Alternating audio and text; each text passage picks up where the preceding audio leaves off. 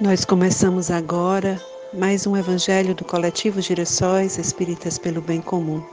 O nosso evangelho, que é um estudo sequenciado de o um Evangelho segundo o Espiritismo, hoje está no capítulo 5, Bem-aventurados os aflitos, item 23, os tormentos voluntários das instruções dos Espíritos. Antes da leitura, Quero convidar cada um de vocês a fechar os olhos, a se recolher em oração, pedindo a Deus o concurso dos bons espíritos e de seus anjos guardiães. Deus Todo-Poderoso, Pai amado, Senhor da vida, te agradecemos, Pai, a nossa existência, a possibilidade de estarmos aqui reunidos escutando os ensinamentos de Jesus Cristo à luz do Espiritismo. Te agradecemos, Deus amado, pela oportunidade que temos de te servir, de colocar a nossa fé em prova e vencer os obstáculos que podem nos levar até a Ti. Te pedimos, Pai, que Tu olhes por cada um de nós que temos ainda tanto por caminhar em tua direção.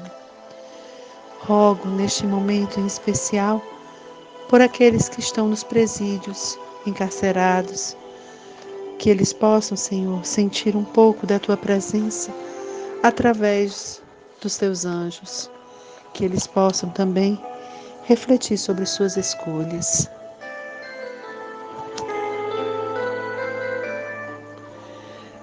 Deus amado, rogo também por aqueles que estão em guerra, em especial os envolvidos nas guerras entre a Ucrânia e a Rússia, mas também aqueles que estão envolvidos em guerras que são anônimas para a maioria de nós. Que nós possamos, Senhor, superar superar esta, esta fase tão delicada que expõe as nossas mazelas morais. Bem-aventurados os aflitos, instruções dos Espíritos, os tormentos voluntários. Item 23. O homem está incessantemente em busca da felicidade que lhe escapa sem cessar, porque a felicidade sem mescla não existe na terra. Entretanto, malgrado as vicissitudes que formam o cortejo inevitável desta vida, poderia pelo menos gozar de uma felicidade relativa, mas ele a procura nas coisas perecíveis e sujeitas às mesmas vicissitudes quer dizer, nos prazeres materiais, ao invés de a procurar nos prazeres da alma, que são o antigozo dos prazeres celestes, imperecíveis, em lugar em lugar de procurar a paz do coração, única felicidade real deste mundo, é ávido de tudo aquilo que pode agitá-lo e perturbá-lo, e coisa singular parece criar proposital, propositadamente tormentos que não cabe senão a de ele evitar. Eu vou parar um pouquinho esta leitura para que a gente pense assim como tantas vezes nós privilegiamos outros tipos de prazeres, né, sem observar que a verdadeira felicidade ela vai vir quando a gente estiver vivendo em Deus e que até lá, quando a gente se entrega às coisas do Espírito, a gente tem, como diz aqui este texto, uma felicidade relativa. Bem, continuando a leitura, é, Fênelo diz assim: haverá maiores tormentos que aqueles causados pela inveja e o ciúme? Para o invejoso e o ciumento não há repouso, estão perpetuamente em febre. O que eles não têm e o que os outros possuem lhes causam insônia. Os sucessos dos seus rivais lhes dão vertigem. Sua emulação não se exerce senão para eclipsar seus vizinhos. Toda sua alegria está em excitar nos insensatos, como eles, a cólera do ciúme de que estão possuídos. Pobres insensatos, com efeito, que não sonham que talvez amanhã lhes será preciso deixar todas essas futilidades cuja cobiça envenena sua vida. Não é a eles que se aplicam estas palavras: Bem-aventurados os aflitos, porque serão consolados, porque seus cuidados não são daqueles que têm compensação no céu. E aqui eu queria chamar a atenção para esta lembrança que Fenelon faz sobre quem são os bem-aventurados quando estão aflitos. Porque a aflição a que Jesus se, se refere, a bem-aventurança que a aflição traz, é aquela que coloca em prova a nossa fé e que a gente consegue vencer.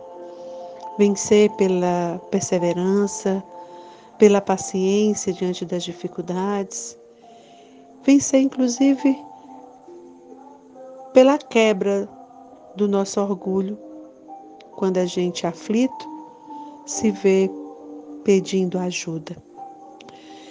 As aflições que vêm é, estimuladas pelos vícios que a gente carrega, elas são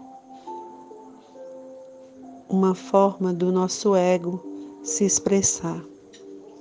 E esse tipo de aflição, como o ciúme e a inveja que ele cita, nós precisamos combater.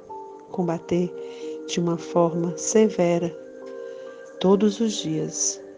Combater em nós esses vícios.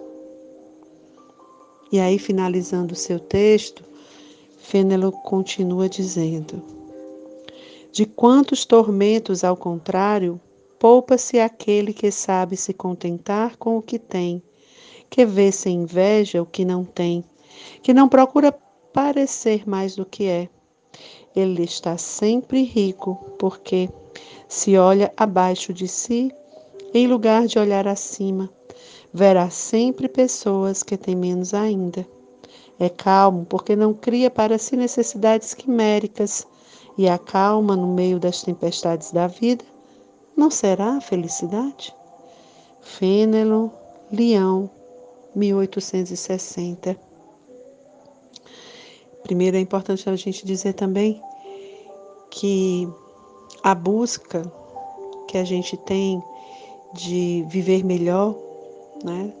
tanto nas questões materiais, mas fundamentalmente nas questões espirituais, é importante faz parte do progresso, do processo de evolução de cada um, que busca, através do desenvolvimento da inteligência e da moral, encontrar meios para ser feliz. Mas o que o Fênelo chama atenção é sobre a insatisfação que muitos têm por achar que merecem mais e por olhar para o vizinho e cobiçar as coisas do outro.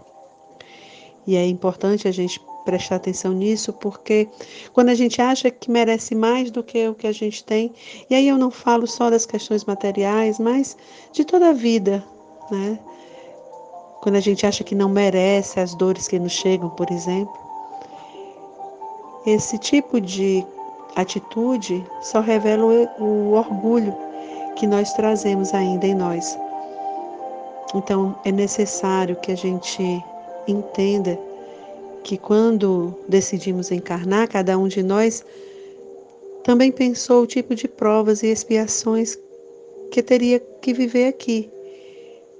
Provas e expiações que nos ajudam no progresso de nossas almas. Então, que a gente guarde é, na noite de hoje ou na manhã ou na tarde, dependendo da hora que você está escutando esse evangelho, mas que a gente guarde em mente que os tormentos voluntários, ou seja, aqueles que nós mesmos provocamos, têm como base o orgulho, que se expressa através do ciúme e da inveja. Que a gente possa refletir sobre isso e buscar um caminho para se livrar desses dessas armadilhas que nós mesmas, que nós mesmos criamos. E este foi o evangelho do coletivo Girassóis Espíritas pelo Bem Comum, agradecendo a Deus por estar aqui, por, por poder dizer, Pai amado, gratidão por ser tua filha. Assim seja.